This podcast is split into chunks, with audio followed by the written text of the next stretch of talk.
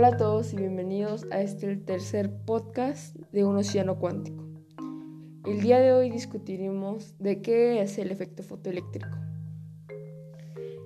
El efecto fotoeléctrico se podría definir como ondas, pero para darlo más sencillo, pongamos esta situación.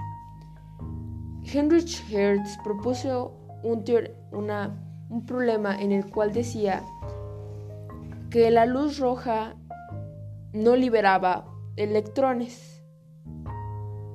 Bueno, sí, pero de una tan mínima cantidad que no era posible.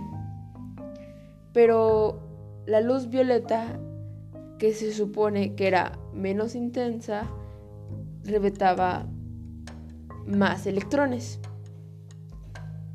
Entonces, para esto, este problema, Einstein propuso, utilizando la teoría de Planck, que más bien lo que sucedía que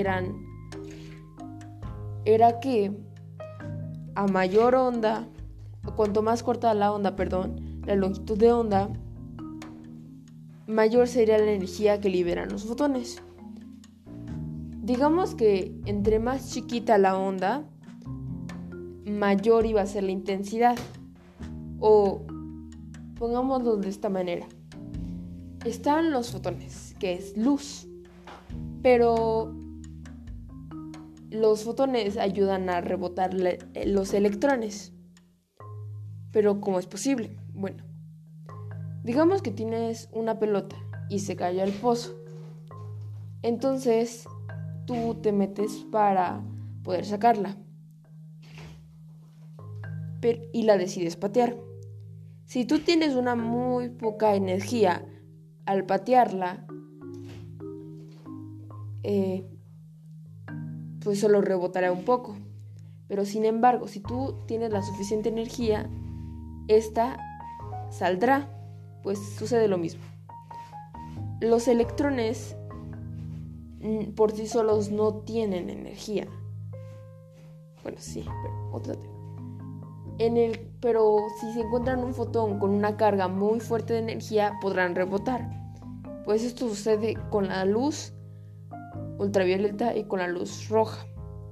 Con la luz roja, los fotones son tan débiles que no tienen la, no tienen la fuerza para que los electrones salgan.